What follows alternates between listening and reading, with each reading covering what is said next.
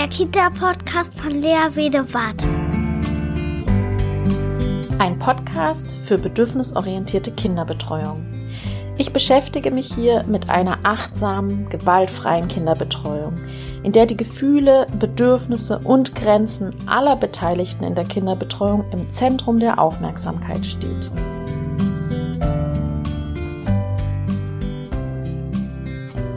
Hallo und herzlich willkommen ihr da draußen. Heute gibt es ein neues Interview. Ich habe den lieben Dirk zu Besuch, der von Praktisch Pädagogisch, dem Podcast und wir sprechen heute über Jungenpädagogik und ich finde das Thema wirklich spannend, sich mal zu überlegen, ja, was brauchen Jungs denn? Und das beinhaltet natürlich so eine gewisse, wie soll ich sagen, wir umgehen ein bisschen diese Gender-Perspektive, bei der man ja sagt, alle sind eben Menschen, alle sind gleich die neutrale Betrachtungsweise sozusagen des einzelnen Kindes. Darum wird es uns auch gehen. Dennoch möchte ich sagen, soll es doch heute noch mal einen speziellen Fokus auf Jungs geben. Gibt es vielleicht doch etwas, was Jungs eher brauchen oder ein Großteil der Jungs? Bitte beachtet dabei, dass wir natürlich immer im Hinterkopf behalten, dass eine wenig stereotype Betrachtungsweise immer unser Fokus ist und immer unser Wunsch. Da fällt natürlich immer mal wieder so ein Wort wie die Jungs und Natürlich ist dabei immer wieder gemeint, dass natürlich das nicht alle Jungs gemeint sind und immer auch darum geht's ja eigentlich individuell die Kinder betrachtet werden. Das so als Disclaimer vorweg, dass ihr wisst, natürlich ist eine Genderneutralität und eine reflektierte Betrachtung von Geschlechtsstereotypen auf jeden Fall unser Anliegen. Ja, trotzdem wollen wir uns mal ein bisschen die Gruppe der Jungs angucken. Und deshalb freue ich mich, Dirk Fiebelkorn vom Podcast Praktisch Pädagogisch und Instagram Kaffee mit Dirk als jungen Pädagoge hier im Interview zu haben. Los geht's! Heute habe ich wieder einen tollen Gast. Der Dirk ist da von Praktisch Pädagogisch und er hat das Steckenpferd Jungenpädagogik und ich freue mich ganz besonders, ihn da zu haben, weil er sich mit der Jungenpädagogik besonders gut auskennt. Und deshalb soll eben der Podcast heute unter dem Motto stehen, ja, was brauchen denn die Jungs eigentlich? Und dass wir die Jungs besser verstehen. Dirk ist auch Erzieher im Hortbereich an der Uni Flensburg als Referent in der Jungenpädagogik tätig aber ich denke mal, er wird gleich noch ein bisschen was zu sich selbst sagen, nämlich Hallo Dirk, sage ich erstmal. Halli, hallo. Vielen Dank, dass ich da sein darf. Möchtest du dich einmal kurz ein bisschen vorstellen, dass die Zuhörer wissen, wer du bist? Also die wichtigsten Sachen hast du ja im Grunde gesagt. Ich bin Referent für Jungenpädagogik unter anderem und auch genau in der Uni in Flensburg. Geht aber auch um Elternabende, Schulentwicklungstage, Kita, also ähm, Tagesfortbildung, Teamfortbildung und so weiter, aber auch direkt mit Kindern in Kitas. Also ich gehe auch zum Beispiel mal in die Kitas und bringe den Kindern tatsächlich das Kämpfen bei und solche Geschichten. Also die Arbeit geht von bis praktisch pädagogisch, mache ich mit dem Jens den Podcast zusammen. Ähm, bei mir heißt das Ganze dann Jungs verstehen, alles, was ich über die Jungs mache, da könnte man jetzt noch viel erzählen, aber ich glaube, das einzig Interessante, was man wirklich dazu noch sagen kann, ist, dass ich wirklich, ja, so in dem Alltag drin bin. Also mich interessieren dann nicht irgendwelche neurologischen Prozesse oder irgendwas, sondern ich arbeite täglich mit Jungen zusammen und das muss erfolgreich sein, sonst bringt's nichts. Und das leitet mich dann auch, auch für Fortbildung und sowas. Ja, ich bin ganz gespannt. Und ich würde mal gleich mit der ersten Frage starten. Auf meiner Website und in meiner Facebook-Gruppe und so geht's ja immer um Bedürfnisorientierung. Das heißt bedürfnisorientierte Kinderbetreuung. Deswegen würde ich dir jetzt einfach mal zu Anfang ganz konkret die Frage stellen, ja, was brauchen denn Jungs? Ja, die Antwort darauf ist leider nicht so eindeutig und einfach, wie man sich das so gerne wünscht. Also so dieses, ja, man hört das dann die Antwort und weiß dann sofort, alles klar, so machen wir das jetzt. Bei der Antwort geht es eher darum, ja, also im Grunde brauchen Jungen genau das Gleiche wie alle anderen Kinder auch. Also sie brauchen die Zuwendung, sie brauchen jemand, der für sie da ist. Also alle diese zwischenmenschlichen Dinge, die brauchen sie wie alle anderen Kinder auch. Aber es gibt natürlich so gewisse Dinge, die man zum Beispiel in der jungen Pädagogik macht oder so, wo es dann darum geht, auch Jungen abzuholen. Wenn wir uns mal so verschiedene Settings angucken, wie jetzt die Kita, ja, auch Krippe tatsächlich schon, aber so Kita-Elementarbereich, ganz viel auch Schule, Grundschule, dann haben wir da Settings, die unter Umständen, kommt natürlich noch auf die Einrichtung an, aber für die Jungen sehr unfair sind, weil gewisse Dinge mhm. da gar nicht so angeboten werden. Das heißt, sind wir zum Beispiel mal in der Bewegung, dann wird da sehr häufig harmonische Bewegung und so. Ich, ich übertreibe jetzt ein bisschen. Ne? Also alles, was schön ist, alles, was harmonisch ist und was das Miteinander fördert mhm. und sowas, das brauchen die Jungs auch, ganz klar. Aber ich habe auch genug Jungs, mit denen ich arbeite, die wollen gerne mal konfrontativ sein und die wollen mal Action. Und das heißt dann nicht immer nur gegeneinander. Mhm. Vielleicht kommen wir da sogar auch nachher noch hin. Ähm, und das sind so ein paar Sachen, wo man sagt, so, ey, ich verstehe das irgendwie nicht so, wo das so, was ist da? Also warum brauchen die jetzt das Gleiche? Und warum, mhm. was sind da aber doch dann wieder andere Dinge, so ein bisschen? Ja, also meine Beobachtung ist schon auch, dass viele Jungs tatsächlich doch etwas mehr Temperament haben, wenn man so möchte, also doch mehr Bewegung manchmal brauchen oder mehr das Kämpfen bevorzugen. Wo das herkommt, kann, kann man natürlich auch nochmal diskutieren. Ist das anerzogen oder ist das in den Genen? Ne? Das ist wahrscheinlich immer wieder diese Diskussion. Mhm. Aber das ist schon auch meine Beobachtung, dass es da manchmal etwas temperamentvoller zugehen kann, oder? Ja, also ist auch so meine Erfahrung. Ich bin immer vorsichtig, also ich würde nur aus Versehen wahrscheinlich sowas sagen wie die Jungs oder so, ne? weil also jedes Kind ist ja anders, mhm. aber ich kann halt schon davon erzählen, wie ich halt oft mit Jungsgruppen und so arbeite, wo dann zum Beispiel auch nur Jungs drin sind oder ich mache ein Angebot und dann stehen da nur die Jungs. Also das ist dann auch interessant, nur um das nochmal so mhm. dazu zu sagen. Und ja, also zum Beispiel spielen gewisse Dinge dort eine große Rolle. Eines der Sachen, die ich ja eben schon so ein bisschen angeschnitten habe, ist so die Körperlichkeit. Mhm. Das ist etwas, was ich sehr häufig habe. Also wird sehr häufig körperlich oder ähm, was anderes ist so diese Selbstdarstellung nach außen. Also das erlebe ich sehr häufig bei vielen Jungen, mit denen ich arbeite. Mhm. Und auch konfrontatives Verhalten im Sinne jetzt, wenn die mal streiten oder so. Wobei da vermischt es sich schon wieder. Ne? Also hat man den Mädchen früher noch gesagt, das macht man aber als Mädchen so nicht. Mhm. Sagt man heute ja zum Glück, nee, sag schon, was du meinst. Und wenn dir das nicht gefällt, dann ne, machen Mund auf und so. Mhm. Ja, da sind häufig Jungs, mit denen ich arbeite, dann die, die schlagen dann noch sehr über die Stränge, was das so angeht. Mhm. Also das sind so ein paar Dinge, die es dann da wirklich gibt und die dann ein Unterschied sind.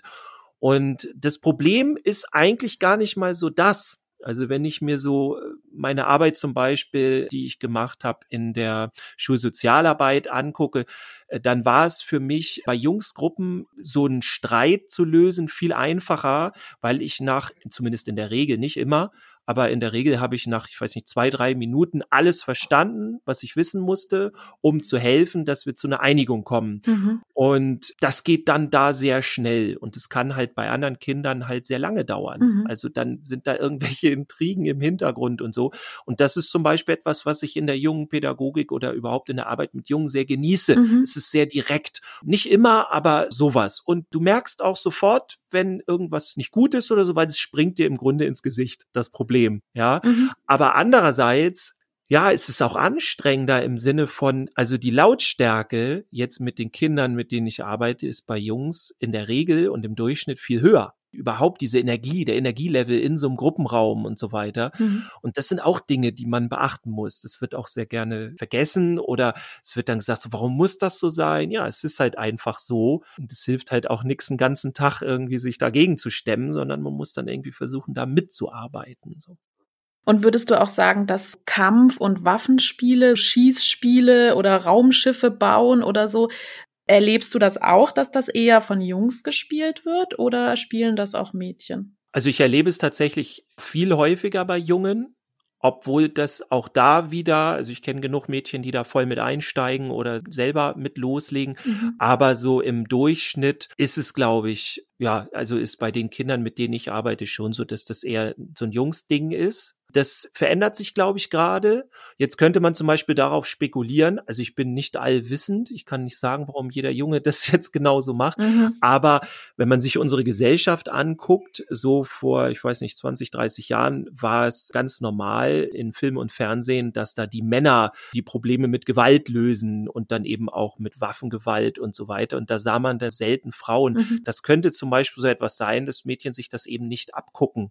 Ja, also das kann so ein Ding davon davon sein. Die Frage an sich ist sehr häufig da. Also gerade so, was diese Waffenspiele angeht. Und da werden auch viele Fehler gemacht tatsächlich. Genau, also das wäre jetzt so eine meiner Fragen, die wahrscheinlich sehr häufig kommt so in den klassischen Kindertagesstätten, wie ich das so kenne, gibt's ja doch zum Beispiel viele Frauen auch als Erzieherinnen. Mhm. Und meine Erfahrung ist dann, wenn sowas wie Waffenspiele aufkommen, dass das sehr schnell unterbunden wird, verboten wird. Und gut, das sind jetzt vielleicht zwei Fragen in einem. Einmal hm, meine These ist eben, dass das auch viel mit diesem Frauenüberschuss zu tun hat, weil Frauen das vielleicht nicht so gut aushalten können. Das ist vielleicht eine These. Und die andere ist dieses generell wie geht man jetzt damit um? Lässt man das jetzt zu, Waffenspiele oder nicht? Verbietet man das? Wie kann man das integrieren? Was hast du da für Empfehlungen oder Erfahrungen? Also ich kann ja mal sagen, wie ich zur jungen Pädagogik gekommen bin. Und das war nämlich folgendermaßen, dass ich im Gruppenraum war, in der Lego-Ecke. Und zu dem Zeitpunkt waren tatsächlich nur Jungs in der Ecke und die haben da ganz fleißig gebaut und zwar Atombomben. Mhm. Und da haben wir uns im Team überlegt, so, oh, äh, also wir wussten nicht jetzt direkt, wie wir damit sofort umgehen mhm. sollen. So bei vielen anderen Dingen weiß man das ja sofort. Da waren wir eher irritiert und wir waren aber uns schon einig, also so stehen lassen wollen wir das nicht. wir wollen damit irgendwas machen. Mhm. Tatsächlich waren einige im Team dafür, das komplett zu verbieten und ich habe mich dagegen ausgesprochen. Damals wusste ich noch nicht so richtig warum. Ich hatte nur so ein Gefühl. Ich hatte Glück, weil ich jetzt zumindest in dem Mal ich habe ja nicht immer recht, leider. Wobei, so, so, schlimm ist das auch nicht. Das war nicht immer, ist auch mal ganz gut. Aber in dem Moment hatte ich halt recht, weil im Grunde sind wir raus dann aus dem Thema. Also wenn, ganz klar, wenn wir unseren Kindern komplett verbieten, ihr dürft keine Waffenspiele spielen. Mhm. Also das ist so ähnlich wie bei dem Kämpfen. Das sind Dinge, die man unter Umständen nicht verbieten kann. Die kann man eindämmen, indem man sagt, mhm. das findet in unserer Einrichtung nicht statt. So, dann findet es trotzdem statt. Das müssen wir wissen. Das muss uns klar sein. Aber dann gedämpfter. Mhm. So, aber was geben wir denn dafür auf? Wir geben dafür auf, die Kinder damit zu begleiten. Und wir stellen uns gar nicht mehr so die Fragen, warum wollen wir das denn verbieten? Für uns ist das ganz klar, weil für uns, ich kann das ja mal verraten, in Seminaren mache ich das häufig, ein Flipchart, in der Mitte gibt's einen Strich durch, dann gibt's die linke und die rechte Seite und auf der rechten Seite sage ich dann allen KollegInnen, ja, sind ja dann Erwachsene, so, wie geht ihr mit dem Thema um? Was geht euch sofort durch den Kopf? Waffenspiele. Mhm. Und bitte nicht lange überlegen, sondern emotional, so, in, wirklich so aus dem Stegreif. Mhm. Und dann kommt halt ganz viel so zum Thema Krieg, ne, was in der Tagesschau dann auch erzählt wird oder mhm. irgendwelche medialen Geschichten und also alles immer, mhm. also total negativ. Und ich glaube, wir brauchen nicht über den Krieg reden, ne, der ist, den wollen wir nicht haben. Aber dann kommt das Interessante und dann frage ich halt, okay, dann sag doch mal, dann schreibe ich rechts voll, ne? Und dann schreibe ich links hin und sag, okay, dann versucht euch mal in eure Kinder hineinzuversetzen und dann schreibt doch mal alles aus dem Stegreif auf, was ihr jetzt glaubt, was die Kinder dabei empfinden. Mhm. Und das ist plötzlich etwas ganz anderes. Also es kann ich auch allen Hörer und Hörerinnen da draußen mal empfehlen. Macht das mal. Das ist natürlich so eine Sache, ob man dann schnell seinen Kopf ausgeschaltet kriegt oder so. Aber probiert das mal. Ihr werdet zwei völlig unterschiedliche Seiten haben und das ist im Grunde unser Problem. Weil wenn wir das einfach verbieten, weil wir an den Krieg denken und so, dann bringen wir diesen Krieg zu den Kindern, weil die Kinder haben das nicht. Die Kinder denken nicht über Krieg nach oder so, nicht so wie wir in diesem Moment. Also es gibt Ausnahmen. Da muss, sollte man auch handeln pädagogisch. Aber so das, was ich erlebe in der Regel, sind das Rollenspiele. Und da geht es um ganz andere Dinge. Es geht eigentlich um Macht, viel mehr sogar um Ohnmacht. Das ist das, was ich so Mhm. sehr häufig empfinde. Ja, ein, ein Junge, der den ganzen Tag, ich mache es jetzt sehr salopp, der den ganzen Tag gesagt bekommt, du sollst dies machen, darfst das nicht. Mhm. Der hat jetzt die Waffe in der Hand und kann damit endlich entscheiden. Und er hat ein Machtinstrument. Ja. Und das sieht man dann auch, wenn die Kinder miteinander spielen, wenn die sich abschießen. Da ist keiner, zumindest in der Regel, wie gesagt, ne, sonst bitte irgendwie eingreifen. Da ist aber keiner irgendwie so, dass er so hämisch über den anderen, ne, oder irgendwie so, der, der will etwa dem anderen etwas Negatives. Wenn man sich das mal anguckt, wenn die da rumschießen, die sind immer eher mit sich selber beschäftigt, weil es um deren eigene Emotionen geht. Mhm. Und das ist also, wenn wir das uns genauer angucken, etwas, wo sie mit ganz viel verarbeiten können. Mhm. Und wenn wir ihnen das wegnehmen, was so aus der tiefsten Seele ganz tief bei ihnen rauskommt und sie das Gefühl haben, damit kann ich meine Emotionen äh, in, in die Reihenfolge kriegen oder was auch immer, ne? Damit kann ich jetzt reflektieren oder kann mich da austoben, kann mich ausleben und so. Wenn wir ihnen das wegnehmen, dann haben wir ein Problem. Weil ich weiß nicht, ob wir etwas haben, was das ersetzen kann. Ja. Weil das wirklich so tief aus denen herauskommt. Natürlich sollten wir noch Alternativen anbieten. Aber wenn wir jetzt mal überlegen, warum wir denen das wegnehmen wollen, nur weil wir als Erwachsene, Mhm. wir sind ganz woanders, das sollten wir uns doch überlegen, ob wir da nicht was anderes finden. Ja, das ist mir auch immer so ein Anliegen, dass das so viel mit den Gefühlen und den Ängsten vor allem der Fachkräften zu tun hat. Ja. Also das ist eine Angst, die dann in diese Interaktion mit reinspielt, die mit dem Kind gar nichts zu tun hat. Eben die Angst davor, dass das Kind aggressiv werden könnte, die Angst davor, dass es eben Amokläufer wird, Ja, ähm, ne, das sind ja so ganz tiefsitzende und oft eben unbewusste Ängste, die nicht präsent sind. Und dadurch läuft das so innerlich wie so ein Kino ab bei den Fachkräften und bemerken es aber eigentlich gar nicht, dass das ihre eigene Angst ist, die eigentlich unbegründet vielleicht ist oder sogar sicherlich unbegründet ist. Und ich finde es auch so wichtig, dieses Spielen insgesamt ist ja eigentlich egal, welches Spiel wenn man jetzt das ausklammert mit dem Waffenspiel, ist ja Spiel generell dafür da, um etwas zu verarbeiten und das Leben nachzuspielen, aber vor allem die Gefühle und etwas, was sie beschäftigt, zu spielen. Und ich würde sogar behaupten, dadurch, dass sie das spielen können, es in der Realität dann gar nicht ausgelebt werden muss. Weißt du, wie ich meine? Ja, auf jeden Fall. Also, um vielleicht noch ein, zwei Sachen so dazu zu sagen, sie würden es nicht spielen. Oder ich sage mal andersrum. Ich werde dann häufig gefragt, was machen wir denn, damit sie das nicht mehr machen? Die Antwort ist sehr einfach. Mhm. Wir Erwachsenen müssen aufhören, Kriege zu führen mit diesen Waffen. Also so einfach ist das. Ne? Es gibt das ja nur bei den Kindern. Und da merkt man schon, okay, das ist irgendwie doch nicht so einfach alles. Ja. Eine Sache ist mir aber auf jeden Fall sehr wichtig. Ich bin den Kolleginnen und Kollegen niemals böse oder so, dass man das nicht weiß. Ich bin da eigentlich ganz anderen Menschen böse, denn Mhm. das ist, soweit ich das weiß oder kenne, vielleicht gibt's ja Ausnahmen, Mhm. aber ich kenne das so, dass das nicht Teil der Ausbildung ist. Nee. Das heißt, das muss eigentlich in die Ausbildung rein, weil seien wir mal ehrlich, das ist was so Alltägliches. Mhm. Wir lernen so viele abstruse Dinge Ja. in der Ausbildung, die auch wirklich irgendwo vielleicht Sinn machen, aber Mhm. so etwas aus dem Alltag und das finde ich dann schon schwierig. Deswegen bin ich niemandem böse, weil das einfach, ja, das, das wird nicht gewusst. Nee, genau. Und es sind auch viele sehr dankbar, wenn die halt beim Seminar waren und sagen so, jetzt habe ich endlich so ein Verständnis dafür und weiß, wie ich damit umgehen kann und kann endlich meine, Mhm. die Fachkraft sein, die ich sonst in allen anderen Bereichen bin, Mhm. wo ich mich natürlich dann super freue, weil das ist mein Job, so, ne, wenn, wenn ich das dann tatsächlich geschafft habe mal. Ja, das ist schön zu hören, weil ich bin nämlich jemand, der Waffenspiele und Kampf und, und sowas selten unterbunden hat. Also ich bin, ich fand das eigentlich immer oder zu sehen, mit welchem Engagement die Kinder da dabei sind. Und ich finde das ja immer wichtig zu gucken, ja, wie reagiert denn das in Anführungsstrichen angegriffene Kind? Und wenn das sozusagen gar nicht der Fall ist, dass dieses Mhm. Kind ähm, sich angegriffen fühlt, sondern eigentlich mitspielt, dann gibt's ja auch keinen Grund einzugreifen. Und, und das passiert viel zu häufig, viel zu schnell, finde ich, dass eingegriffen wird, obwohl eigentlich von gar niemandem die Grenze übertritt, übertreten wurde.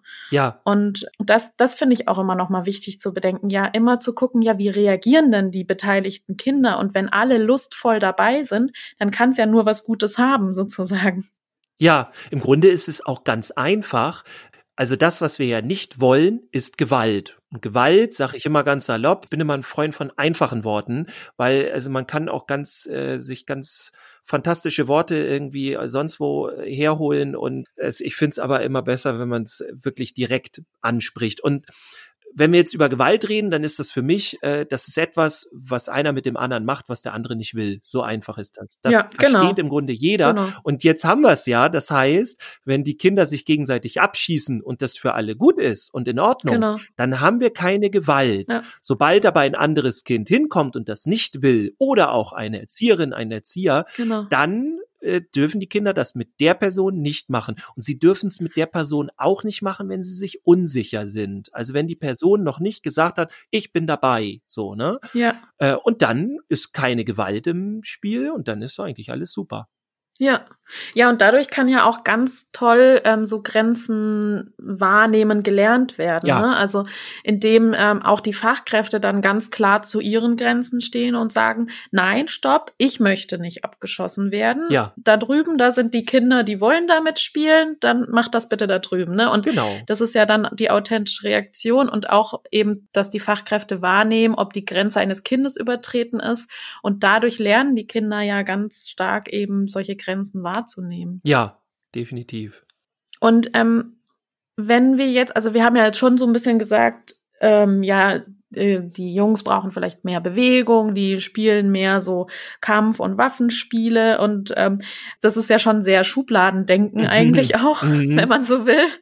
Und äh, ja, also wenn du dich jetzt quasi mit jungen Pädagogik auseinandersetzt, dann kann es ja schnell, könnte man vermuten, ja, aber wieso sollten wir uns denn jetzt explizit mit Jungs beschäftigen? Reproduziert man da eigentlich nur irgendwelche ähm, Stereotype? Wieso sind nicht alle Kinder einfach Kinder? Ja, das ist eine sehr gute Frage, weil das im Grunde auch überhaupt so ein bisschen dieses gesamte Gender-Thema ganz gut einfängt.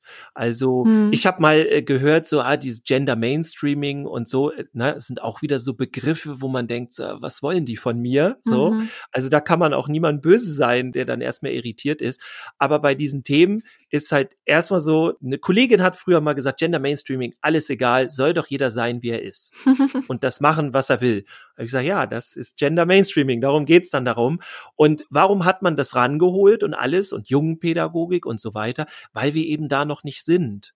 Also wir können leider auch nicht einfach die Kinder in unserem pädagogischen Bereich, der ja auch nur ein Teilbereich ihres gesamten Alltags ist, können wir jetzt nicht einfach anfangen, sozusagen, ja, das sind jetzt für mich alle Kinder und ich blende jetzt Mhm. einfach das Geschlecht aus.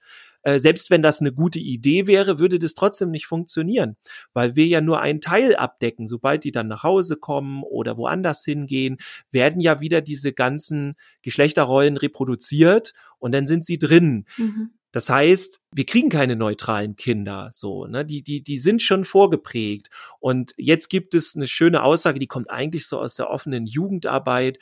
Hol sie da ab, wo sie sind. Mhm. Das heißt, wenn ich jetzt äh, den Jungs irgendwas vorschlage, ihr habt jetzt eine Jungsgruppe und so eine, wie man früher gesagt hätte, ja, das ist jetzt so eine klassische Gruppe, so, da gibt's eigentlich auch sowas gar nicht mehr heute, aber gehen wir mal von aus, ne, die wollen jetzt alle Fußball spielen oder irgendwas. Und wenn ich denn jetzt anfange, okay, ich will denen irgendwas anderes anbieten und so und komme damit gleich in die Tür rein, dann winken die ab. Dann haben die keine Lust da drauf. Mhm. Wenn ich aber erstmal mit denen eine Runde Fußball spielen gehe und denen dann danach sage so, ey, wie sieht's denn aus? Wollen wir nicht mal irgendwie einen Fußballduelltag machen oder so? Ja, super Idee, ja, das machen wir. Okay, aber ganz ehrlich, wenn wir dann einen ganzen Tag auf, auf dem Platz stehen, ey, dann, ich krieg dann immer Hunger. Ja, lass uns doch mal dazu was zu essen machen. So, ja, wir machen was zu essen für unseren Fußballtag. Und dann hat man denen ein Angebot gemacht, was eben nicht diese Geschlechterrollen produziert. Das ist jetzt nur so ein saloppes Beispiel, ne? Aber darum geht's letztendlich. Also, das ist auch der Grund, warum ich ganz häufig gefragt werde, dass ich Kindern das Kämpfen beibringe. Also, ich habe ganz viele Jungsgruppen. Ich Mhm. bin auch Anleiter für Kampfesspiele, nennt sich das. Das ist so ein komplettes Konzept. Und da werde ich halt dann gefragt, können Sie das mal mit der Jungsgruppe machen?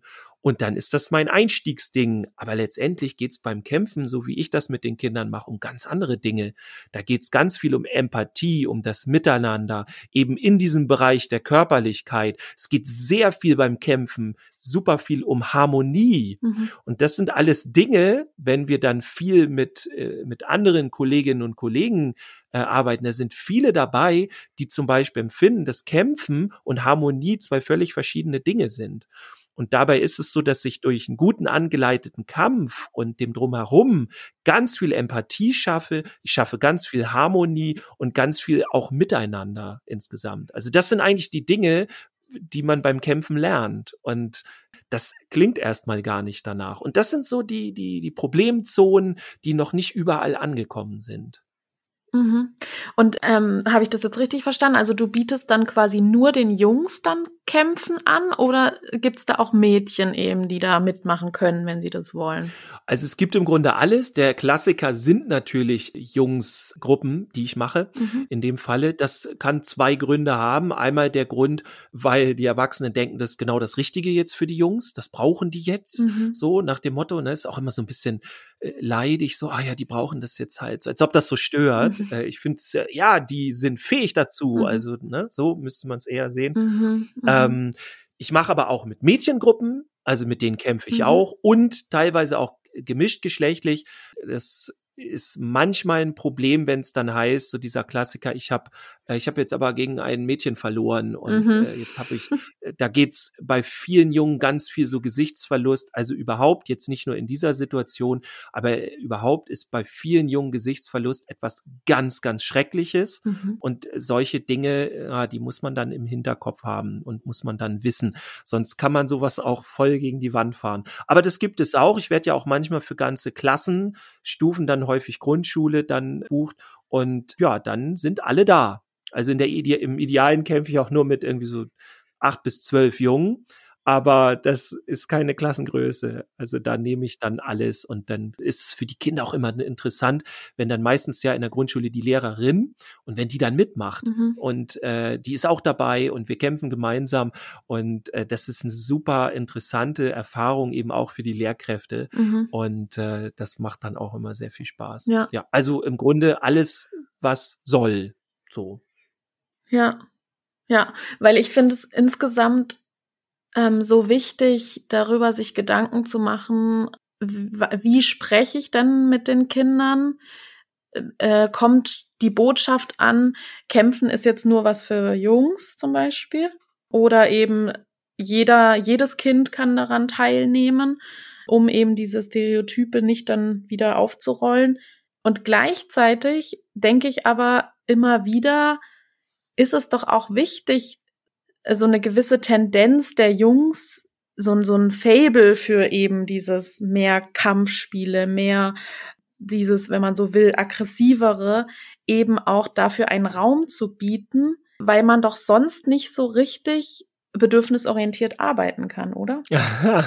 ja, das stimmt. Weißt du, wie ich meine? Ja, voll, also, da, weil das Bedürfnis da ist. Das stimmt. Richtig. Das heißt, genau, wenn man also, das ignoriert. Mhm. Ja, genau. Also das ist so klar, quasi diese innere Dilemma oder diese innere Schraube im Kopf, ja. wo ich so denke, auf der einen Seite, genau, gibt es diese, dieses Gender, diese Gender-Debatte und wie, wie sehr man darauf achten muss oder sollte, dass es eben nicht diese Schubladen gibt. Mhm. Und auf der anderen Seite finde ich es aber so wichtig, wahrzunehmen, wenn es wirklich doch diese Bedürfnisse gibt bei Jungs mehr, dass man die besser unterfüttern kann oder zulassen kann oder reflektiert. Ja, ne? und unterstützen. Also man darf auch nicht vergessen, die Bedürfnisse, die da sind, das sind auch Kompetenzen. Mhm. Und das wird zum Beispiel, wenn ich jetzt im Setting Schule bin, ist es noch extremer. Alles, was so Jungs für Kompetenzen haben, Körperlichkeit, mhm. Lautstärke, mhm. Selbstdarstellung, dann sind das alles Dinge, die in der Schule stören. Ja. Die sie aber tatsächlich, wenn sie nachher in die, in die Arbeitswelt gehen, so später, dann sind das die Dinge, die dann wichtig sind. Ja. Und dann ist tatsächlich, ich bin jetzt auch wieder ein bisschen übertrieben und salopp, ja. aber dann ist plötzlich die Schulnote nicht mehr das Ausschlaggebende, sondern kann, so kann der sich durchsetzen. Ja. Und ist der vielleicht sogar auch ein guter Chef oder ist der ein guter Mitarbeiter für seinen Bereich und ähm, wie geht er überhaupt mit Konkurrenz um und all diese Dinge, ja. da sind die alle erprobt. Ja. Und auch die Selbstdarstellung ist in unserer äh, Arbeitswelt unheimlich wichtig. Ja. Und das lernt man nicht in der Schule. In der Schule lernt man eher das Gegenteil. Ja. Sei einer von vielen, Ja. sei bitte so, war das nicht Angepasst. chinesisches äh, äh, Sprichwort, irgendwie der Nagel, der raus, irgendwie rausragt, den, der muss reingeschlagen werden. Irgendwie sowas. Äh, Ist auch sehr materialisch, aber ne, so dieses Ding. Und nee, nachher ist es so, die Person, die auffällt, die kriegt die Beförderung Ja, oder ja. die wird angenommen oder die wird auch gesehen überhaupt Ja. erst. Also das sind Dinge, die die Schule dann nicht ja, nicht unterstützt. Und das ist Ja. eigentlich komisch, weil ganz viele Jungen haben diese Vorteile, aber es wird ihnen dauernd in der Schule gesagt und dann auch teilweise aber früher schon in der Kita, Mhm. mach das nicht. Ja. So darfst du nicht sein. Das Genau. ist nicht gut. Nicht Genau. so laut, nicht immer stören die anderen. Also dieses Negative und diese, dieser Blick aufs Harmonische, Ja. das, was ich übrigens gar nicht als harmonisch empfinde. Ich Ja. finde nur, da ist Ruhe drin, aber keine Harmonie. Nee. Harmonie kann auch unheimlich dynamisch sein. Und das ist das. Wir brauchen eigentlich eine dynamische Harmonie, Ja. wenn man so will. Ja, da, da bin ich so bei dir. Also auch in der Kita ist das eben schon so, dass dieses, dieses äh, lautere, dynamischere, dass das einfach häufig sehr unterbunden wird, unterdrückt wird und dass das bei vielen Erzieherinnen auf Gegenwehr stößt. Und das hat natürlich auch mit den ähm, Erzieherinnen selbst zu tun, ähm, dass das häufig noch so was ist wie so eine Art Glaubenssatz in uns drin, der genau aus der Schulzeit oder keine Ahnung wann kommt, eben immer dieses ruhig bleiben, angepasst bleiben, nicht zu sehr Mhm. auffallen, ja, nicht zu laut werden. Und jetzt wollte ich noch mal zu der Frage vorhin zurück, die haben wir gar nicht beantwortet. Mhm. Hat das auch ein bisschen was damit zu tun, dass so viele Frauen in Kita und Schulen unterwegs sind? Also das kann natürlich sein. Es ist erstmal eine sehr schwere Frage Mhm. für einen Mann, ja. da, da, da so halbwegs rauszukommen, egal was man antwortet. ähm, ich finde ja, oder ich kann ja mal etwas anderes dazu sagen, dass Mhm. ganz häufig bei meinen Seminaren dann halt Kolleginnen sind, die Mhm. sagen, ja, ich bin ja eine Frau, nehmen die mir das ab, wenn ich jetzt mit denen kämpfen will oder nehmen die mir das ab, wenn ich so und so mit denen umgehe und so weiter. Und da merke ich ganz viel äh, so selber so eine Unsicherheit. Und ich denke, so, ja, mach doch einfach, ist Mhm. doch cool. Also warum denn nicht? Mhm. Und, und äh, schnapp dir das und mach es zu deinem. Und sie sind so dankbar, die Kinder. ja. Ähm, kann natürlich gut sein. Also wir haben zum Beispiel sowas, wenn, wenn man so will, ne? Also Mhm. ich ziehe es jetzt ein bisschen an den Haaren herbei, Ja. ähm, aber so, wenn man Mama und Papa nimmt, ne, und Ja. dann ist häufig so, bei Papa ist das Risiko, die Risikobereitschaft höher. Ja. Und das ist zum Beispiel etwas, was ganz wichtig ist für die Kinder, Ja. was nicht jetzt die Kolleginnen unterbunden haben, sondern im Grunde haben das die Eltern unterbunden, auch nicht willentlich oder so, aber durch diese ganzen Klagen und so, ne? Mein Kind, was haben Sie da gemacht? Das durften Sie nicht. Ich verklage Sie jetzt. Und dann müssen ganz viele Rechtsgeschichten ausgeklammert werden. Und wir haben heute ganz große Probleme, auch in der Kita, äh, weil wir eben den Kindern kein Risiko mehr zutrauen. Die Mhm. müssen Risikomanagement lernen. Ja, ja. Die müssen mal hinfallen. Ja. Also wir müssen das ja nicht forcieren. Aber ähm, ja. wir dürfen denen nicht alle Steine aus dem. Weg räumen. Ich habe letztens haben wir in unserem äh, Podcast auch drüber gesprochen, dass wir, dass ich auch welche kenne, die in der Krippe arbeiten Mhm. und die sagen, ich bin nun nicht super Fachmann für die Krippe, Mhm. aber ich fand das ganz interessant. Da hat die Kollegin gesagt, ich helfe den Kindern normalerweise nicht wieder runter vom Tisch, Mhm. äh, sondern die sind darauf gekrabbelt. Genau. Dann ich unterstütze sie wieder runterzukommen, Mhm. aber ich mache das nicht für Mhm. die. Und ja, das, das sind so verschiedenste Dinge, die dann da so reinkommen, Risikomanagement lernen Mhm. und so weiter. Ja. Ich kann aber jeder Kollegin und auch jedem Kollegen ähm, nur empfehlen, geht da rein, macht das, macht diese Themen auf, weil ihr seid am Ende die coolsten aus dem Hort Ja. oder aus der Kita, jetzt sind wir ja eher. Ne? Also das ist, ihr habt dann eher Probleme mit Neid von Kolleginnen und Kollegen, Mhm. ähm, weil die Kinder so dann an euch hängen, Ja. weil ihr diese ganzen Bedürfnisse dann eben angeht und, und die unterstützt und die sich dann da ausleben und ausprobieren dürfen. Und die sind so dankbar dafür. Ja. Ja, auf jeden Fall. Kann ich nur empfehlen. Ja, auf jeden Fall. Ja, also ähm, meine Meinung dazu ist eben schon, dass ich beobachte, dass es immer wieder oder die Laufbahn von Jungen ist ja nun mal schon so, dass eben meistens Frauen ähm, sie betreuen und ähm, Frauen natürlich auch so ähm, Glaubenssätze häufig mitbringen, wie ich darf nicht aggressiv hau drauf sein, ne? Und mhm. ähm, das, ich glaube, das überwinden wir auch immer mehr. Aber genauso wie es bei Jungs eben noch so diese Glaubenssätze immer wieder gibt, ja, Jungs weinen nicht, bist du etwa ein Mädchen und so, ne? Also, mhm. dass, dass solche Glaubenssätze dann immer wieder aufkommen, haben wir als Frauen das ja teilweise umgekehrt häufig mit diesem ähm, nee, eben nicht so nicht so körperbetont ja. sein und nicht so kämpferisch und so, ne? Ja. Und ähm, das finde ich, also dürfen wir auch überwinden. Ja, auf jeden Fall. Und ich äh, habe so das Gefühl, das kommt gerade ja, alles. Ja, ich finde also, auch. Ja. Weil es vermischt. Ich fände übrigens auch andersrum, finde ich es nicht gut. Also mir geht es um diese Vielfalt, um mhm. die verschiedensten Rollenbilder und so weiter. Deswegen wäre es natürlich am idealsten, wenn in jeder Einrichtung irgendwie ungefähr gleich viele Frauen und Männer arbeiten ja.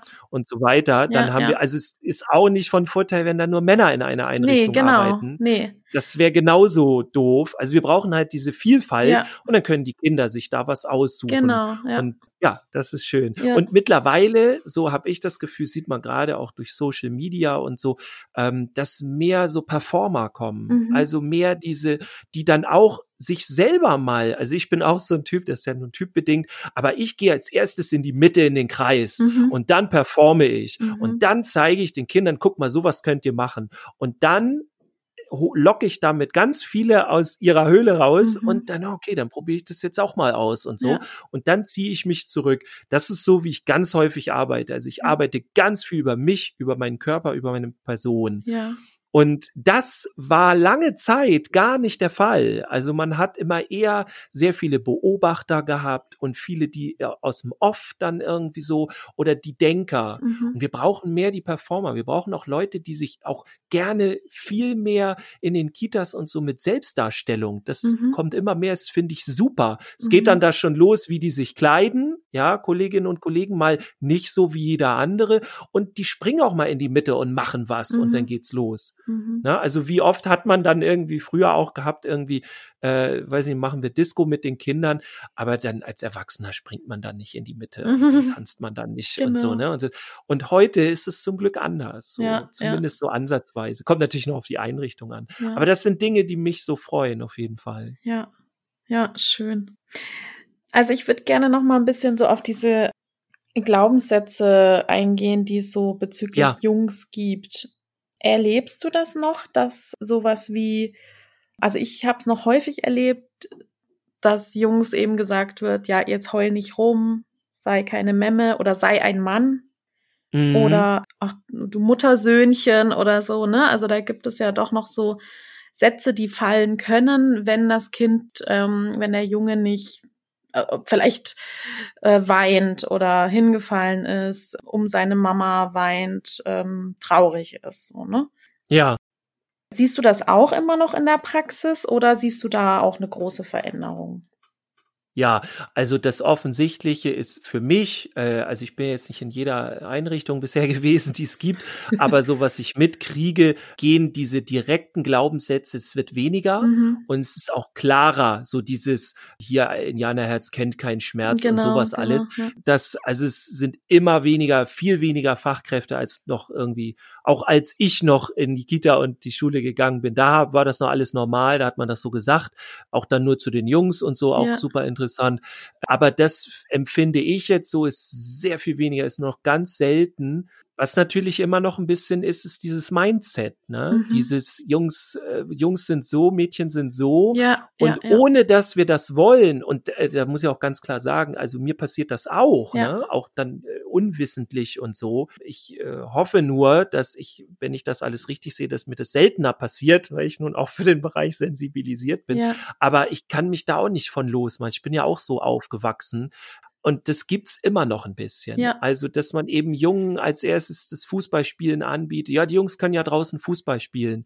Also ich erlebe das als Erzieher auch manchmal. Jetzt in letzter Zeit habe ich es eigentlich gar nicht mehr so, in den letzten Jahren nicht mehr so ähm, äh, mitgekriegt. Ich habe jetzt auch auf jeden Fall einen Job, wo äh, in einem Hort, wo auch so ein bisschen anderer Qualitätsstandard ist, wo eben solche Sachen normal sind, dass man die reflektiert. Mhm. Aber ich habe das auch anders erlebt. Also ich habe auch erlebt, ah, Dirk, gut, dass du da bist. Die Kollegin ist gerade oben und hat den Tisch bekommen, bau den doch mal auf. Mhm, Oder genau. ey, Dirk, da sind ein paar Jungs auf draußen auf dem Fußballplatz, die zanken sich gerade, geh doch mal ja, bitte hin. Ja. Und neben mir steht die Kollegin. Ja. So, und da denke ich dann so, ey, ich, ne, wenn ihr mich dann immer dazu hinschickt, dann äh, sind das diese Rollen, die dann da ja, bestätigt ja. sind. Das ist wirklich verrückt, weil ich versuche ja auch sehr reflektiert zu sein, aber ich merke, wie das, oder häufig bemerke ich es wahrscheinlich auch nicht mal, aber dass man in so automatisch und so schnell schon in so Schubladen denkt und schon allein, wenn man, äh, das, das haben wir letztens bei Facebook auch diskutiert, wenn man dann zum Beispiel sagt zu dem Kind, oh, hier ist noch ähm, der Brief, bring den mal der Mama mit. Oder und dann sagt man, oh, guck mal, dein ist kaputt, das bringst du mal dem Papa. Ja. Und dadurch hat man ja schon gleich quasi wie so Einteilungen ja. ähm, geschaffen, wer welche Aufgaben übernimmt. Ne? Oder du hast doch jetzt Geburtstag, frag doch mal die Mama, welchen Kuchen, ob sie einen Kuchen backt oder so, ne? Und ja. dadurch ist dann gleich, äh, also entstehen so Rollenbilder, die man ganz schnell geformt hat, die ja, die, die man wahrscheinlich nicht mal bemerkt. Mhm. Oder dann kriegen die Kinder, also dann wird den Mädchen, also das ist ein bisschen plakativer, aber wird den Mädchen eben nur die Prinzessin angeboten zum Ausmalen und den Jungs dann die, also das habe ich kürzlich auch wieder erst ähm, erlebt, und den Jungs dann die Indianer oder ja, so. Die Drachen und so. Ja. Die Drachen. Vollkommen. ja, ist schon. Ähm, also verrückt, das, ne? das, das habe ich auch ganz häufig und ähm, ganz viele sagen, ah ja, meine Güte, so schlimm ist das doch nicht. Mhm. Und dann mhm. denke ich, doch, das hat ganz krasse Auswirkungen. Ja, ja. Also das glaubt ja, ja. man nicht, aber wenn du das den ganzen Tag gesagt bekommst, also ich ja. dachte als Kind, bis ich erwachsen war, ich muss später eine Familie ernähren. Aber dass ich zum Beispiel auch auf die Kinder nur aufpassen kann oder ne oder die, ja. die Hausarbeit mache oder dass es noch ganz andere Möglichkeiten gibt mhm. und meine Frau, wenn ich denn dann eine Frau haben wollen würde oder so, ne? Also das mhm. sind alles, mhm. äh, die kann dann äh, will sich vielleicht auch im Job mhm. dann irgendwie da äh, entwickeln und ne? Also ja. Das ja, sind alles Dinge, die so im Hinterkopf mitspielen und die beeinflussen mhm. uns unheimlich. also das darf man halt nicht vergessen. Ja. Das stimmt, ne? Also das immer wieder achtsam damit umzugehen, wie man mit den Jungs spricht oder auch den Mädchen. Ja. Ähm, ich kann mal welche einen, Rollenbilder. Hm? Ja. Mhm. Ich kann mal einen Trick verraten. Also mhm. das wird häufig in der jungen Pädagogik gemacht, ist jetzt nicht der jungen Pädagogik-Trick oder so, aber mhm. ich kenne auch viele Kollegen, die das machen. Wenn man mit so einer Jungsgruppe unterwegs ist oder hm, tatsächlich jetzt sagt, wir machen eine Jungsgruppe für die Kita oder so und dann über gewisse Dinge spricht, dann ist es immer schlauer, man stellt Fragen. Mhm. Also was selten Sinn macht, ist zu sagen, ja, das muss ja alles gar nicht so sein mhm. und ihr könnt das ja auch so und so sehen. Dann sagen die sofort so. Also wenn ich jetzt frage, wer kann denn mit der Barbie oder mit der Puppe spielen, so, sagen wir mal bei der mhm. Puppe, finde ich bisschen schöner. ähm, wer kann denn mit der Puppe spielen? So, ja, willst du auch mit der? Nee, ich bin ja ein Junge. Mhm. Und dann kann man halt, äh, wenn man dann in dem Moment sagt, so, ja, aber es kann doch jeder damit, spielen, dann kommt man nicht weit. Aber wenn man dann fragt, okay, dürfen Jungs denn nicht mit Puppen spielen? Ja, nee, dürfen sie nicht, das sind ja Jungs und so. Okay, mhm. kennt ihr denn niemanden, keinen Jungen, der eine Puppe hat? Mhm. Und dann kommt immer irgendeiner um die Ecke. Doch, äh, der Franz, der Paul, der Stefan, der hat eine, eine Puppe und spielt damit. Ja, stimmt, und der dann auch. Und plötzlich merken die selber, mhm. okay, das ist gar nicht alles so festgefahren. Ja. Also mal so ein kleiner Tipp, stellt ja, ja. mal ruhig Fragen und irritiert die Kinder. Das ist super. Ja, ja, spannend. Und, und dennoch muss ich jetzt wieder da rein grätschen mhm. und also die Frage, die ich mir halt immer stelle, ist dieses, ja, okay, also dieses, ihr könnt auch mit Puppen spielen. Aber für viele Jungs ist das vielleicht wirklich nicht das Interesse. Mhm. Also vielleicht ist das wirklich nicht das Bedürfnis, mit Puppen zu spielen, wo das auch immer herkommen mag. Also ich finde es wichtig, das zu reflektieren mit den Kindern und selbst zu reflektieren und ins Gespräch zu gehen, weil wahrscheinlich schon viel so durch dieses Weltbild, das wir ja auch produzieren oder den Kindern mitgeben. Aber dennoch bedürfnisorientiert heißt ja zu gucken, ja, wo stehen die Kinder? Genau, was, was interessiert sie wirklich? Und das durchaus auch zulassen, dass die Kinder eben oder die Jungs nicht mit Puppen spielen wollen. Ja. Ne? Vollkommen. Das sollen die doch entscheiden. Genau, ja. Und es eben dann auch nicht so aufzudrängen. Weil wenn jetzt jemand stark diesen Gender-Gedanke ähm, verfolgt, dann kann es durchaus, also ich hatte es eben im Hinterkopf, weil in meinem Studium, da hatte ich eben einen Professor, der sich damit viel befasst auch, mhm. hat auch. Und der, da ging es halt wirklich so um diese Frage, ja, okay, man ist jetzt so stark genderorientiert, dass man sagt, ja, alle sind gleich und alle gucken, dass alle mit den Puppen spielen und dass das wirklich für alle gleich ist und alle das reflektieren. Das kann aber auch dazu führen, dass man als Fachkraft wenig feinfühlig agiert, mhm. weil man dann sozusagen nicht das aufgreift, was wirklich das Bedürfnis des Jungen ist. Ja. Ne? Gut, das ist aber der das Fazit ist wahrscheinlich dann wirklich wieder genau hinzugucken, ja. was das einzelne Kind braucht, ne? Genau. Also das haben wir ganz häufig in der Genderarbeit, also die ja sehr wichtig ist, wie ich finde. Nur ganz viele, die sich nur in der Theorie befinden, ich meine jetzt nicht alle und ich will da auch nichts Böses über irgendwen sagen oder so, ne? Aber es gibt ganz viele, die sich sehr stark nur in der Theorie aufhalten. Das sieht man mhm. auch in manchen Facebook-Gruppen oder Diskussionen ganz häufig, mhm. sehen dann die Person nicht, die vor einem steht. Mhm. Und dann ist mindestens die Hälfte aller Gesetze, die man da ja. in der Theorie hat, ausgehebelt. Genau. Weil in diesem Moment findet der Junge die Puppe vielleicht einfach scheiße. Und dann, genau.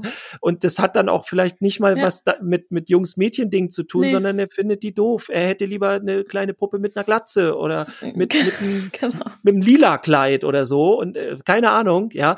Aber ja. da darf man dann nicht so drauf beharren. Das wird häufig, also das ist so leider der häufigste Fehler, den ich empfinde in der Genderarbeit, mhm. dieses nicht trennen können zwischen, okay, statistisch gesehen und insgesamt, wenn man den Durchschnitt von Deutschland nimmt und was ist da wichtig, ne, wenn man mhm. jetzt einfach als Beispiel unser Land nimmt und dann was ist denn in meiner Gruppe, in meiner Einrichtung und mit den Menschen, mit denen ich arbeite? Da ist nämlich meistens eine ganz andere Situation als der Durchschnitt, den wir haben. Mhm. Und man darf nicht den Fehler machen und sagen, okay, dann ist das jetzt genau da der Fall. Ja, ja also wenn ja. wir jetzt ganz klar, wir haben den Patriarchismus in Deutschland immer noch ganz viel, mhm. ähm, ist immer noch in ganz vielen Firmen, in der Wirtschaft ganz viel drin, so.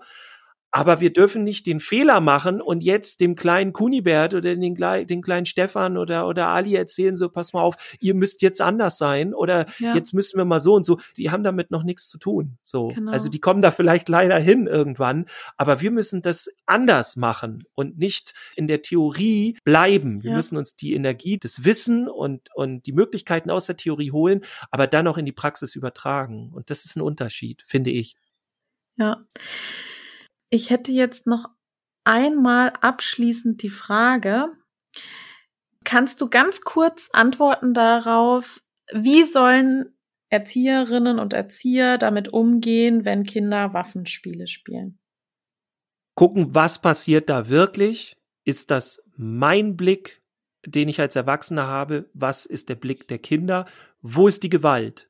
Ist da überhaupt Gewalt? Das sind die Fragen, die ich mir stellen muss. Und dann, wie geht's den Kindern damit? Wenn es ihnen damit gut geht, ist es erstmal was Positives.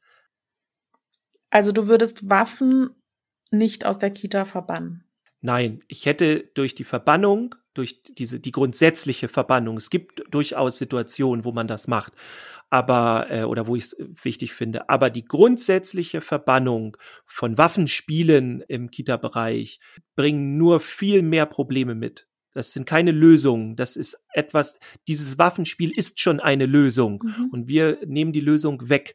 Und wir müssen mindestens etwas Gleichwertiges anbieten. Und da habe ich noch keinen getroffen, der das geschafft hat. Ja. Also aus dem Stegreif zumindest nicht. Deswegen ist das für mich ein äh, die Grundsätzlichkeit. Nicht, dass es nicht einzelne andere Situationen gibt, aber die Grundsätzlichkeit des Verbotes von Waffenspielen in Kitas ist für mich unpädagogisch, um es mal ganz direkt zu sagen.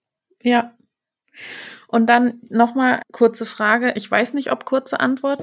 ähm, Gib mir Mühe. Wenn wir jetzt, ist vielleicht auch wieder ein bisschen stereotyp, aber wenn wir jetzt sagen, dass wirklich Jungs mehr Bewegung brauchen, mhm. wie könnte man ihnen, oder eigentlich kann man das ja auf alle Kinder beziehen, wie kann man mehr Bewegungsfreiheit, Bewegungsmöglichkeit im Kita-Alltag ermöglichen?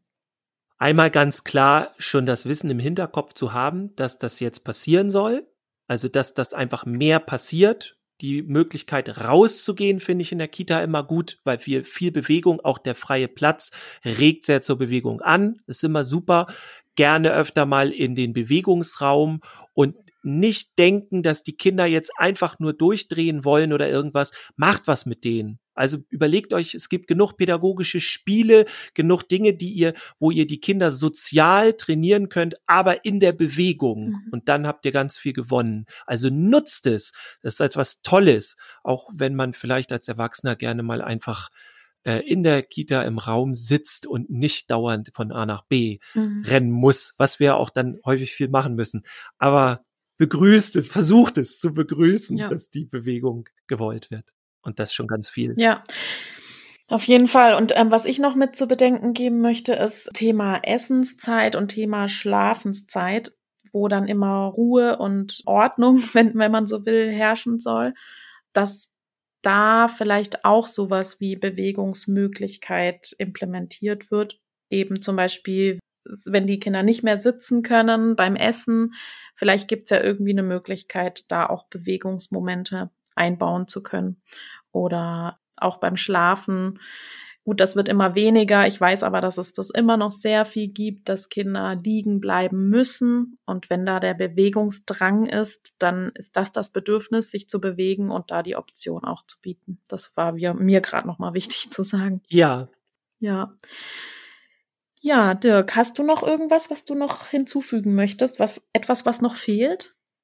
Also im Grunde sind mir eben noch zwei Glaubenssätze eingefallen ja. oder ein Glaubenssatz und ein so ein Satz, die aber dann positiv sind, die mich begleiten. Vielleicht ist das ja. so ein bisschen was fürs Ende. Ja. Also mein Satz, der über allem steht, der mich begleitet in meiner Arbeit und der so mein Leitsatz ist, ist der, der Satz, ich sehe dich. Mhm. Also mir ist es unheimlich wichtig, mit den Kindern oder mit wem auch immer ich arbeite, eine Beziehung aufzubauen mhm. und mir macht es auch großen Spaß. Für mich so eine Entdeckungsreise. Was denkt die andere Person? Was, was sind die Wünsche? Was, wo ist der ja. Spaß, die Leidenschaft? Also dieses Ich sehe dich. Ja. ja ne? wenn man Schön. diese Beziehung, ohne die Beziehung könnte ich auch gar nicht arbeiten. Das ist so, so mein oberster Glaubenssatz. Und ich finde einen Satz immer ganz interessant der erinnert einen immer so ein bisschen, ach ja, stimmt. Äh, mhm. Ich versuche den mal zusammenzukriegen. Ja. Ähm, der Sinn unserer Arbeit ist nicht eine störungsfreie Zeit, ja. äh, sondern soziales Lernen. Mhm. Und das vergessen wir häufig. Ja. Also wir haben häufig im Hinterkopf, okay, es ist ein guter Tag gewesen, wenn alles glatt gelaufen ist. Ja. Es gab keine Streitigkeiten, kein Stress und so weiter. Nur das ist dann häufig der Tag, an dem nichts passiert ist, mhm. wo alles stagniert ist. Ja. Und wenn uns das im Kopf bleibt, so der Sinn unserer Arbeit ist nicht eine störungsfreie Zeit, sondern pädagogisches Lernen. Und das ja. hat ganz viel mit Reibung und Co. zu tun. Das hilft mir dann immer ganz gut, ja. wenn ich besonders einen stressigen Tag hatte. Ja. ja, gut, dafür hast du gut gearbeitet und ihr seid oder hoffentlich gut weitergekommen ja. und so. Ach, schön. Ja, aber das ist ja auch Leben. Leben ist ja nie störungsfrei, sondern, ja. sondern immer mit Reibereien und mit Konflikten verbunden. ist ja. lustig, weil ich habe auch so ein, also ich habe einen Glaubenssatz, den ich äh, mhm. äh, immer so mit mir mittrage, den ich mir ja fast täglich eben auch vor Augen führe, ist Konflikte dürfen sein. Ja. Und das, das hilft mir immer so ganz gut, so auch mit meinen Kindern und ja. Ja. Sehr schön. Dirk, dann bedanke ich mich recht herzlich für das nette Gespräch. Ja. Und wenn du jetzt nichts mehr hinzuzufügen hast, würde ich dann sagen, bis zum nächsten Mal. Ja, ich habe nur noch hinzuzufügen. Vielen, vielen Dank. Also es war, hat sehr viel Spaß gemacht. Ja. Ähm, es war sehr angenehm. Also gerne wieder. Dankeschön.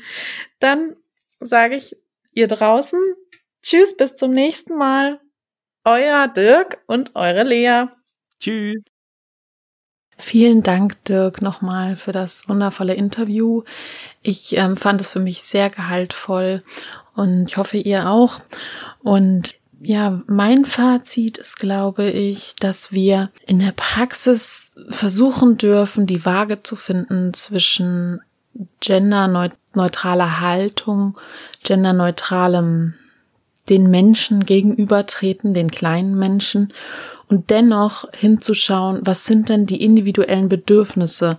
Und ich glaube schon, dass es gewisse Bedürfnisse gibt von vielleicht einem höheren Prozentsatz statistisch gesehen von Jungs, um es mal so auszudrücken, die ähm, eher vielleicht auch mehr sowas wie Raufereien, temperamentvolleres, agileres, vielleicht auch aggressiveres Spiel brauchen. Und da dürfen wir genau hinschauen, was brauchen sie denn, um da dann auch einen Raum dafür bieten zu können. Ja, das ist mein Fazit. Was ist euer Fazit? Das könnt ihr mir natürlich gerne schreiben. Und meinen Kontakt findet ihr wie immer unter www.bedürfnisorientierte-kinderbetreuung.de. Ich würde mich riesig, riesig, riesig freuen über fünf Sterne bei iTunes, um da ähm, noch sichtbarer zu werden.